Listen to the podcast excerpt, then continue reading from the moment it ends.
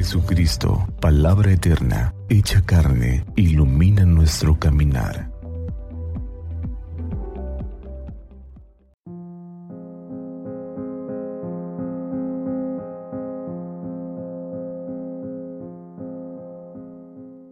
Miércoles 25 de octubre del Santo Evangelio según San Lucas. En aquel tiempo dijo Jesús a sus discípulos, Comprended que si supiera el dueño de casa a qué hora viene el ladrón, velaría y no le dejaría abrir un boquete en su casa.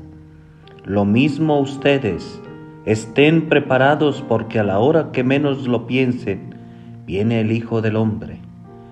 Pedro le dijo, Señor, ¿dices esta parábola por nosotros o por todos?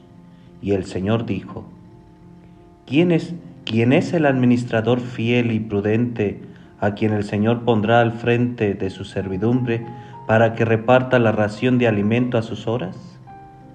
Bienaventurado aquel criado a quien su Señor al llegar lo encuentre portándose así.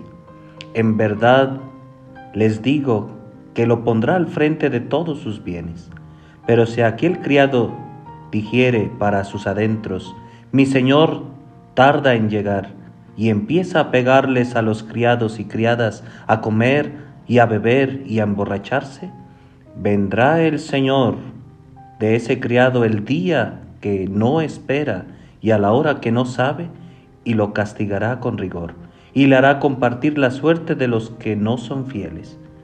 El criado que, conociendo la voluntad de su Señor, no se prepara ni obra de acuerdo con su voluntad, recibirá muchos azotes pero el que sin conocerla ha hecho algo digno de azotes, recibirá menos.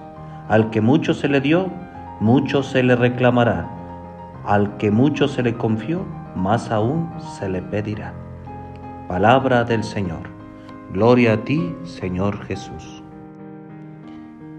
Bendecido día familia.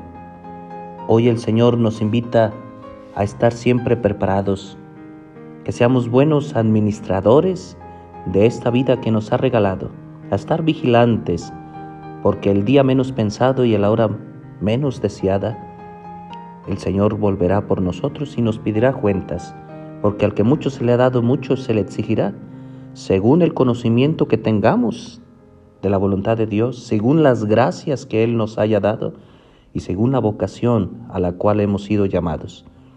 A muchos se les ha dado mucho, por tanto se le exigirá mucho.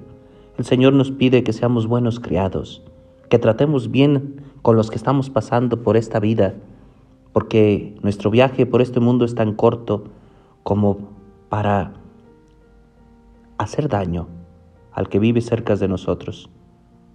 Nos invita a vigilar, por tanto, la conciencia, cuáles son nuestros pensamientos recurrentes en una semana, cuáles son nuestros sentimientos recurrentes en una semana, cuáles son las acciones más comunes que hacemos.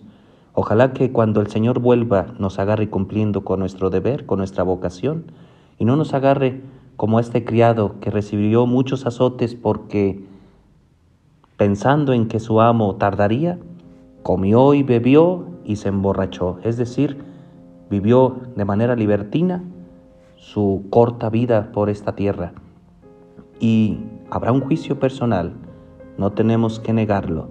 Cada uno dará cuentas también según sus obras, según sus acciones. Ojalá que siempre el Señor nos encuentre cumpliendo con su voluntad. Bendecido día familia.